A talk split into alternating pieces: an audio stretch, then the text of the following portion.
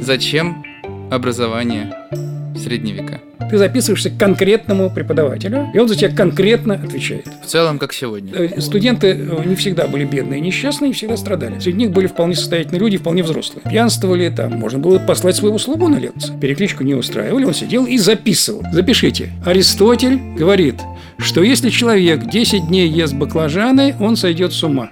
Проходит какое-то время, и студент э, на какой-то последующей лекции поднимает руку и говорит, я 10 дней ел баклажаны, и, как видите, с ума не сошел. Ваш Аристотель врет, сказал он, повернулся и показал зад профессора. На что э, Тадео Альдероти нашелся и сказал, откройте ваши тетради, найдите предыдущую запись и запишите на полях.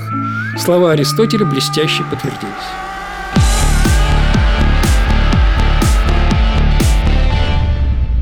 Всем привет, это подкаст «Страдающее Средневековье». Это подкаст не только о страданиях, но и о радостях и приключениях Средние века. Меня зовут Юра Сапрыкин. Я сегодня снова без Кости, потому что Костя продолжает свою экскурсию по Стамбулу. По крышам Стамбула. Пожалуйста, пишите нам письма в наших социальных сетях и расшаривайте подкаст и поддерживайте нас на Патреоне. Привет, меня зовут Олег Воскобойников, я преподаю медиевистику и историю искусства в Высшей школе экономики и там же руковожу магистрской программой медиевистика. Меня зовут Павел Уваров, здравствуйте, я работаю в Институте всеобщей истории. У нас прекрасный отдел истории средних веков и раннего нового времени, и к тому же еще журнал «Средние века».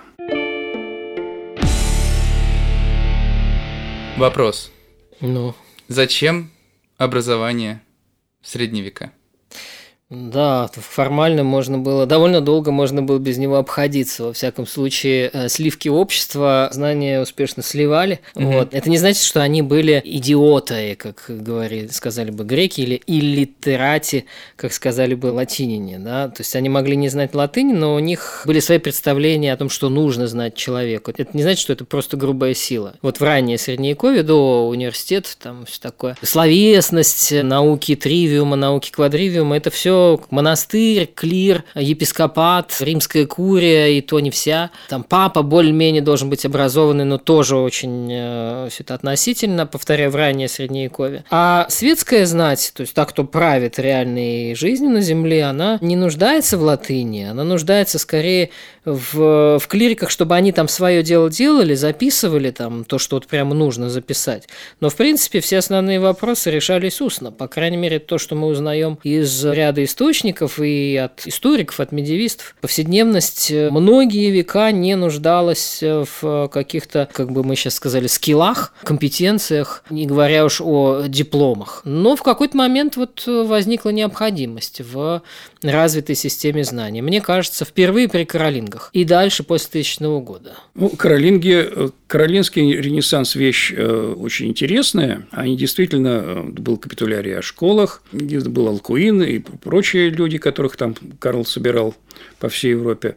Но степень эфемерности, она обсуждается. То ли вообще все смыто было волной после падения Каролинской империи. То ли что-то осталось, просто ушло в какие-то другие формы, это вопрос обсуждается. Но, в общем, то, что упадок, это ни у кого не вызывает сомнений. А обратите внимание, когда возникают университеты, это не обязательно не только университетская заслуга, но это, это особенности Запада, то есть с конца XI века. Упадка нет вообще. То есть мы, конечно, все говорим, и они сами говорят, что у нас упадок. Мгм. Но, в общем, я не могу сказать, что культура XIII века сильно хуже культуры XII века.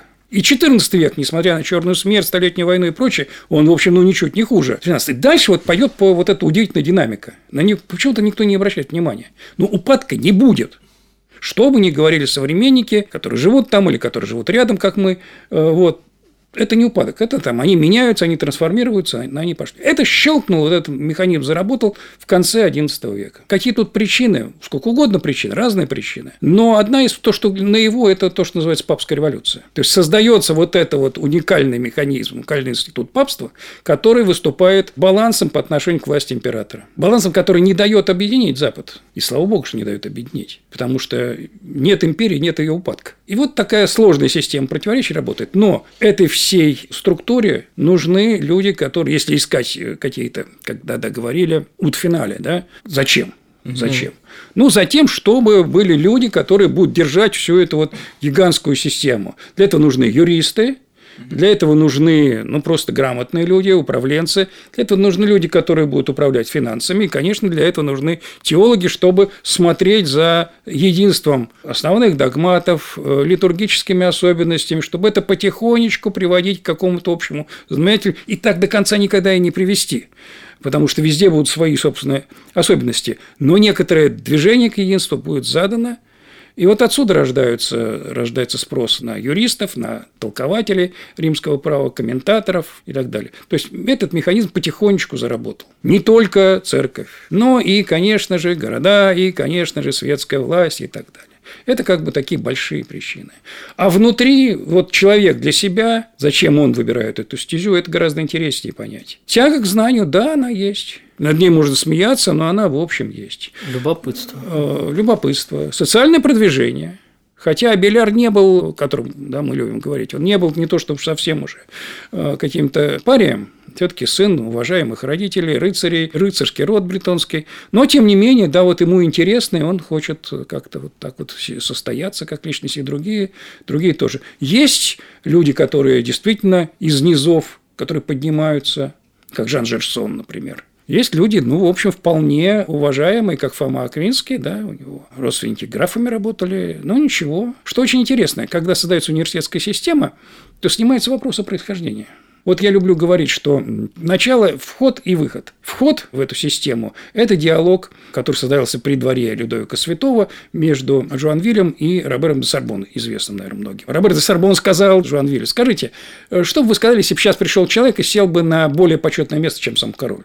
Да я бы его сейчас там мечом бы Правильно. А вы смотрите, король очень скромно одет, а вы в шелках, парче, и вообще как же так можно?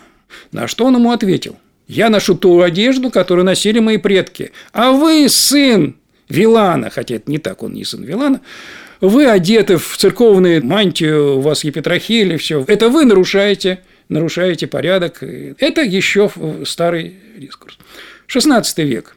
Был такой человек Эразм Роттердамский, который, кроме того, что он был очень умный и много писал, он еще со всеми ссорился. И у него была масса врагов. И в чем его только не обвиняли. И в чревоугодии, и в алчности, и в невежестве даже находились и такие. Но ни один не сказал «ты, бастард, сын священника». Хотя он был действительно незаконно рожденным сыном священника. Но ни у одного самого его злодейского врага не возникло Язык в голове вообще такой вопрос. Ты интеллектуал. И поэтому неважно, кто твои родители, кто ты сам. А важно ли, какой у тебя пол? Да, женщин-интеллектуалов мало. Ну, были, конечно. Были Кристина Пизанская, Кристина Дапиджану. Дапиджану писала в защиту женщин. И Но она так. писательница, а не университетский человек. Она очень умная. Ну, при уни... в южных университетах итальянских бывали такие случаи, тем более, что некоторым доверяли там по акушерству курсы вести и читать. Но, в принципе, это, ну, конечно... В поз... Мне кажется, уже ну, позднее это, совсем. Ну, это, это, это, конечно, веке, исключение. Парадокс, кстати, в том, что женщин, э, ну, девушек в средневековом э, обществе, в среде знати, могли воспитывать и давать им образование не только во времена Элоизы Абеляра, но и намного раньше, и при Каролингах, и даже при Мировингах, потому что мужчинам есть чем заняться вообще серьезными делами. Ну а женщина, ну, прясти, если у нее еще мозги, там как-то вот видно, что там mm-hmm. человек ну, хочет латынь выучить, ну, могут э, дать Нет, ну, потом она будет аббатиссой в нашем, в нашем же семейном монастыре. Да, ну, чтобы быть аббатиссой, по крайней мере, да, и молиться за родню, ну, надо латынь знать. А латынь идешь, учишь по Горацию, по Донату, по Вергилию, так сказать, в том числе, не только по псалмам. А потом они уже и стихи сами пишут. Да, ну вот они могли там написать стихи, написать житие какое-нибудь написать, что-то, но стать частью университетской корпорации женщина все-таки не могла. В целом, средневековый университет – это глубоко мужская история. Мы как бы можем, конечно, фыркнуть на эту тему, но университет оставался глубоко мужской историей повсюду до начала 20 века до начала 20 века. Там первая русская профессиональная, ну там, да, есть Софья Ковалевская, мы ей там памятники ставим и вешаем на все стены. она не в России была. Она была не в России, да. В Скандинавии и... это началось раньше. Вот, в общем, это, конечно, мужская история, но Павел Юрьевич очень правильно сказал про социальную лестницу и про такую как бы уравниловку, в хорошем смысле, э, уравнивание в правах за счет интеллекта, которое в поздней Средневековье сопоставимо разве что с функцией смерти, которая тоже всех, как известно, уравнивает. Вот пляск смерти смерти, она ведет за собой всех. И вот точно так же наука, она как бы действительно дает тебе возможность и пострадать, но и выйти как бы на совершенно новый для себя уровень. Да? То есть это один из, как бы мы сейчас сказали, социальных лифтов, наряду с другими.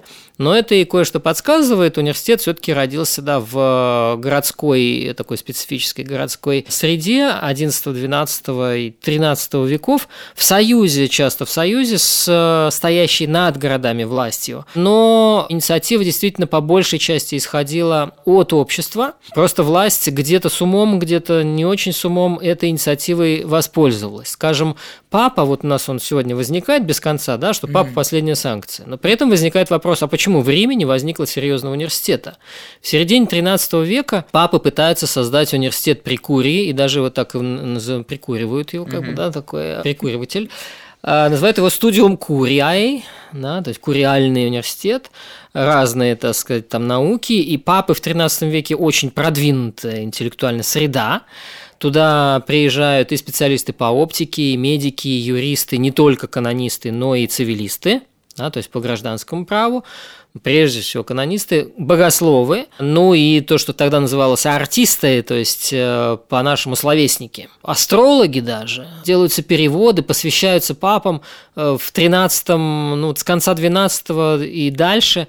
Папам посвящено невероятное количество очень важных научных текстов Папам и антипапам. Папам и антипапам, да, тут еще приходилось все время, начиная с Абеляра, всем приходилось гадать, к какому папе обращаться.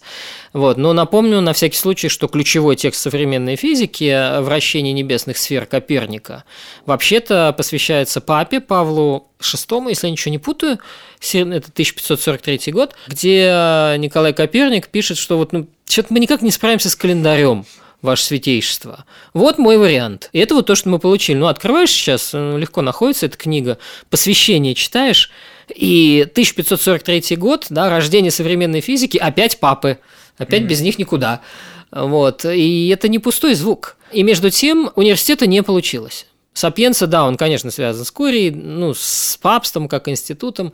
В Риме трудно быть не связанным с папой. Даже если это канализационная система, это все равно папы, как бы, да, они же понтифики, там мосты, мосты строят вот, и акведуки. Фридрих II, мой любимый свет, мой Гагенштауфен, в 1224 году основывает первый в мире, значит, в европейском мире как бы, да, государственный университет, но вообще-то он следует образцу своего дедушки Барбароссы, который дал первую санкцию, такую официальную, болонским профессорам. Ну и главное, что совершенно непонятно, что у него получилось. Я просто именно этой историей немножко занимался, и весь 13 век в истории Неаполя это переходы власти от одной к другой, но даже в течение 26 лет правления Фридриха до 1250 года университет открывался и закрывался дважды или трижды по разным оценкам, так сказать. Ну, то есть полная неразбериха полная окончательная неразбериха. Тогда же, в 20-х годах, Парижский университет весь в полном составе ушел в забастовку, потому что им не давали читать Аристотеля. Папство вмешалось, и из этого возник знаменитый документ «Великая хартия Парижского университета», о которой сказано даже выбито э, в камне в Курдонере э, нынешней Сорбонны. Да, все, 1231 год. Да, где папа говорит... Возвращайтесь. Возвращайтесь, можете преподать что угодно. Сейчас мы только с Аристотелем разберемся в двух строчках так сказано, но так и не ну, разобрались. Все зависит смысл того, что, в общем, все зависит от э, питательной среды именно вот этого города. Если она есть, будет университет. Если ее нет, ее создать нельзя. Ну, Те деньги. же самые папы уехали в Авиньон, там хороший университет у них получился, в Авиньоне. А в Риме действительно не получалось, потому что нет этого заказа, нет спроса, нет. Э, не Рим, римляне все-таки всегда были безумцами. Вот ну, после, вот, начиная с третьего века, мне кажется. Рема? С, не, с, там еще ничего. Где-то вот до там Антонинов Э, с ними еще можно было иметь дело. Но все, что потом, вплоть до наших дней, ну, до, до последних прям дней, когда они, они не могут с мусором справиться сегодня, ну, да? Вот... То есть история абсолютно вот 9 века. Это там, вечный да. город, у них вечные проблемы.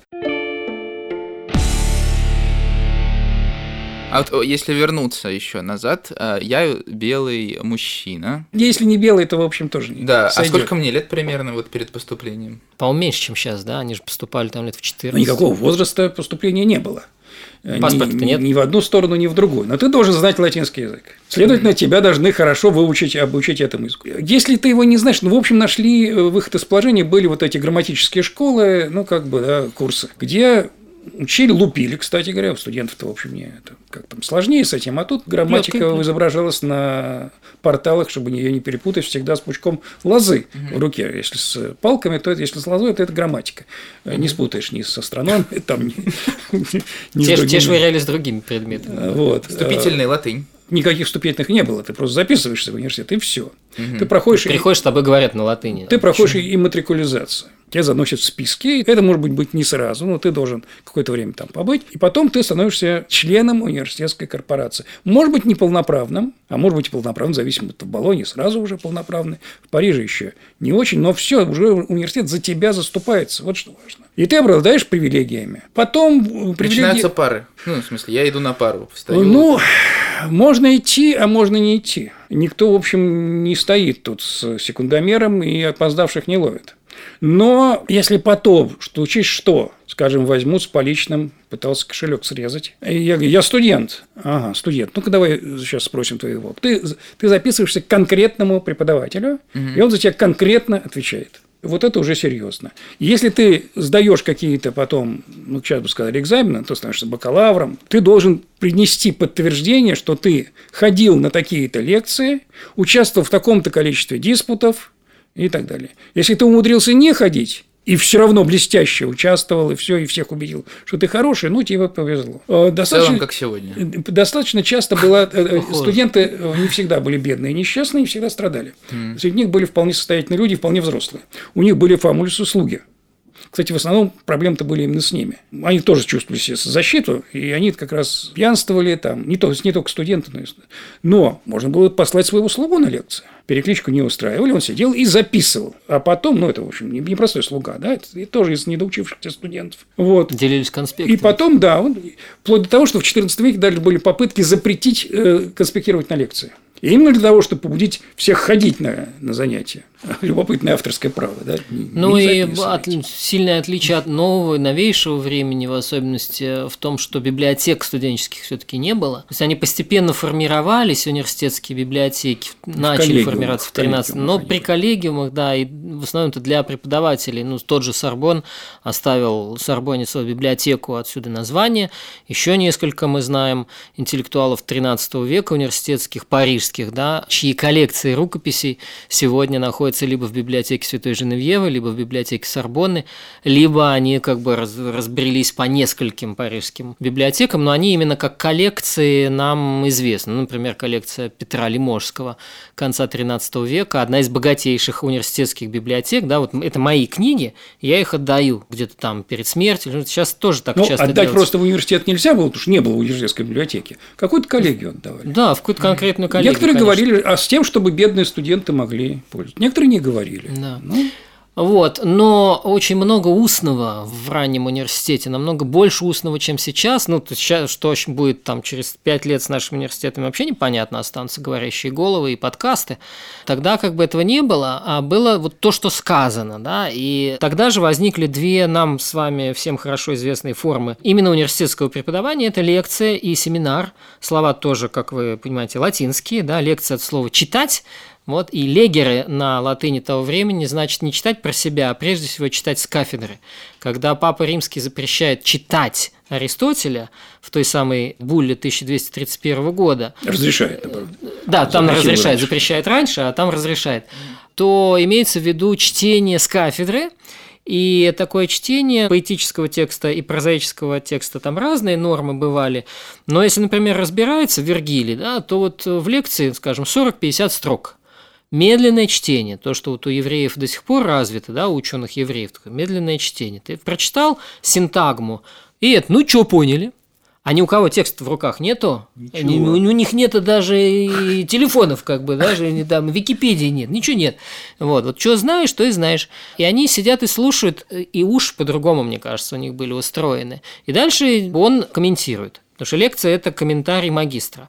А семинар – это часто диспут, мы его называем там схоластическим диспутом, он может быть ну, они на могут заданную задавать тему. вопросы, они могут как-то студенты. Конечно, да, они реагируют вполне интерактивно, там, насколько мы себе представляем, но у нас нету, не надо думать, что у нас есть протокол этих самых э, средневековых лекций. Иногда ты чувствуешь аудиторию в том или ином тексте, в особенности, когда ты его переводишь, угу. да, сегодня на новый язык. Именно когда переводишь, мне кажется, вот ученый ну, в том числе медиевист, может почувствовать, ну, как бы услышать гул языка, как выразился бы Ролан Барт, такой, есть он или нет, да, то есть это мысль ученого, там, кабинетного ученого, который сидит у себя за столом, локти положил на стол и, значит, думает, или он рассуждает. Вот как мы сейчас сидим, и у нас как бы ну, рождаются с Павлом Юрьевичем какие-то мысли, очень кстати, потому что как раз приемные компании сейчас идут в университетах и всех зачисляются и думают, как оно там будет, вот мы им сейчас все расскажем, как оно у нас все будет. Вот. И есть, значит, семинар, слово семинар э, однокоренное со словом семя, то есть когда семенится знание, да, семенение происходит такое оплодотворение невинных мозгов, на этих чистых досках что-то такое пишет э, Грифель, оно как бы распространяется, это знание, но главное, что идет э, именно диспут, да, возникают разные точки зрения, они все высказываются, могут быть точки зрения очень даже неортодоксальные, но именно условность этого самого университетского диспута, она позволяла примерно как поэту все что угодно, да, ты же в поэзии, говоришь, ну, понятно, что поэт лжет, поэтому можно сказать такое, что ни в сказке сказать, ни пером писать. И точно так же ну, в этом нельзя самом... было, некоторые вещи нельзя, нельзя было оскорблять, нельзя было ну, да, да. обвинять в ересе противника, это запрещенный прием, ну, mm. еще некоторые вещи нельзя было делать. Но, в принципе, все остальное можно. А дальше вот, э, если диспут интересный, его записывают, это называлось, как и проповеди интересные записывались, это, по-моему, обозначалось термином репортары, это то, что наше конспектирование. Mm-hmm. Вот эти самые репортационы, с парочкой мне попадались на глаза, они иногда по сравнению с обычным, ну там, с трактатом, они выглядят каким-то таким, как пулеметная очередь такая, трррр, да, как, как действительно протоколирование. Но эти протоколы, они для нас тоже интересны, потому что это отчасти похоже на подкаст. А то, что устно вот выясняется, юристы выясняют, что большинство текстов, даже канонического права, они, мы этого не понимаем, они рифмованные, они лучше запоминаются. Только эту рифму нужно понять, который позволяет лучше это, вот, чтобы она ложилась на, на а, а были какие-то формальности еще, типа титульный лист, вот такие нам что-то известно? Формальности? Формальности, ну вот в процессе обучения для студентов, что они... Типа шапка там ГБУ в, в Неуше, да, у них такой да, факультет. Да, какие-то, ну, ну окей, ну форма же была. Насколько я знаю, нет. Были запретительные веры. Нельзя Чего-то на... нельзя было. То есть, что-то нельзя было. Угу. Там туфли с узкими носками нельзя носить. Чтобы не выпендриваться. Да. да, или там что-то еще. А вот можно ли носить палей, если я имею право на него, да, я, может быть, даже епископ, пошел поучиться. Вот могу я носить или нет. И, кстати, это тоже первые уставы с этого и начинаются, потому что одежда э, на маркер. Вот можно это, а, а вот этого нельзя. Здесь капы. Потом были капы, они девались по торжественным случаям, по цветам, по факультетам. Вот ну, красные класс. там. Как в Гарри Поттере черные, они могли различаться, им придумывали символическое ко всякое значение. Это было, может быть, даже не повседневная одежда, но торжественная. Там на диспуты одевали, одевали те самые капы, одевали колпаки. В Итоне, по-моему, по сей день какая-то клятва 15 века при вступлении, когда в университет э, студент принят, абитуриент принят, а они, мне рассказывал приятель, который там учился, что они вот текст конца 15 века читали. Ну да, это, это дальше они культивировать будут свои. Ну, вот это вот, да. Это, это, это, это на самом деле огромная тема, очень интересная тема. Крайстчерч колледже во время банкета – это огромный тоже очень, очень важный элемент. Да? Mm-hmm. Там везде по часовой э, от ректоров, по часовой э, стрелке блюда, а у них против часовой. И вот они вот готовы умереть именно за этот свой обычай, потому что вот они этим отличаются. Вот везде свои, mm-hmm. свои такие нюансы и все. Последний вопрос. Нам прислал его наш слушатель из э, Стамбула, Константин Мифтахудинов. Прямо сейчас. С крыши. С крыши, да. Он написал. До универа я слышал байк, что абитуриент Оксфорда потребовал себе курицу и вино во время экзамена, потому что какой-то средневековой нормой это предусматривалось во время экзамена. Но его выгнали из университета, потому что он пришел в него без шпаги, что тоже предусматривалось этими дремучими нормами. Такое могло быть в реальности? Я думаю, не в Оксфорде вообще, а в каком-нибудь конкретном колледже. Угу. Потому что для Оксфорда, ну, вот таких нет. А где-нибудь вот именно в этой коллегии, да, наверное, может быть, там такое, такое и было. Почему, почему бы и нет? Шпага – важный атрибут его. То есть, с одной стороны, нельзя носить оружие при себе. Угу. Один носили и применяли его, но это запрещалось. С другой стороны, шпага потом становится важным атрибутом. И даже в Москве, когда создается, и в Петербурге, когда создаются всякие там студенты возникают, самое распространенное преступление, проступок студента XVIII века – это пропитие шпаги в трактире. А, а если мы клонимся к упадку и к концу, я просто закончу моим любимым примером из Новелина. Это вот новелла конца XIII э, века записанная. И там есть одна про знаменитого э, медика Тадео Альдеротти. Он на своей лекции говорил студентам, запишите, записывали. Аристотель говорит, что если человек 10 дней ест баклажаны, он сойдет с ума. Проходит какое-то время, и студент э, на какой-то там следующей, или уже последующей лекции поднимает руку и говорит, «Маэстро, вы говорили про Аристотеля. Я 10 дней ел баклажаны, и, как видите, с ума не сошел», – сказал он, повернулся, и ваш Аристотель врет, – сказал он, повернулся и показал зад профессору. На что э, Тадео Альдеротти нашелся и сказал, откройте ваши тетради, найдите предыдущую запись и запишите на полях. Слова Аристотеля блестяще подтвердились. Это вопрос об эксперименте средневековой науки. Да. Блестящий медик был Альдеротти. Это был подкаст «Страдающее средневековье». Пожалуйста, пишите нам письма в наших соцсетях, поддержите нас на Патреоне. Я хочу сказать большое спасибо нашему редактору Свете Яцек и нашему саунд-дизайнеру Илью Пинскера за то, что помогают нам делать этот подкаст. И спасибо большое Павел Юрьевич, спасибо большое, Олег Сергеевич, что мы сегодня поговорили про университеты. Спасибо вам. Спасибо вам, да. Всем э, приятного начала учебного года. Пока-пока.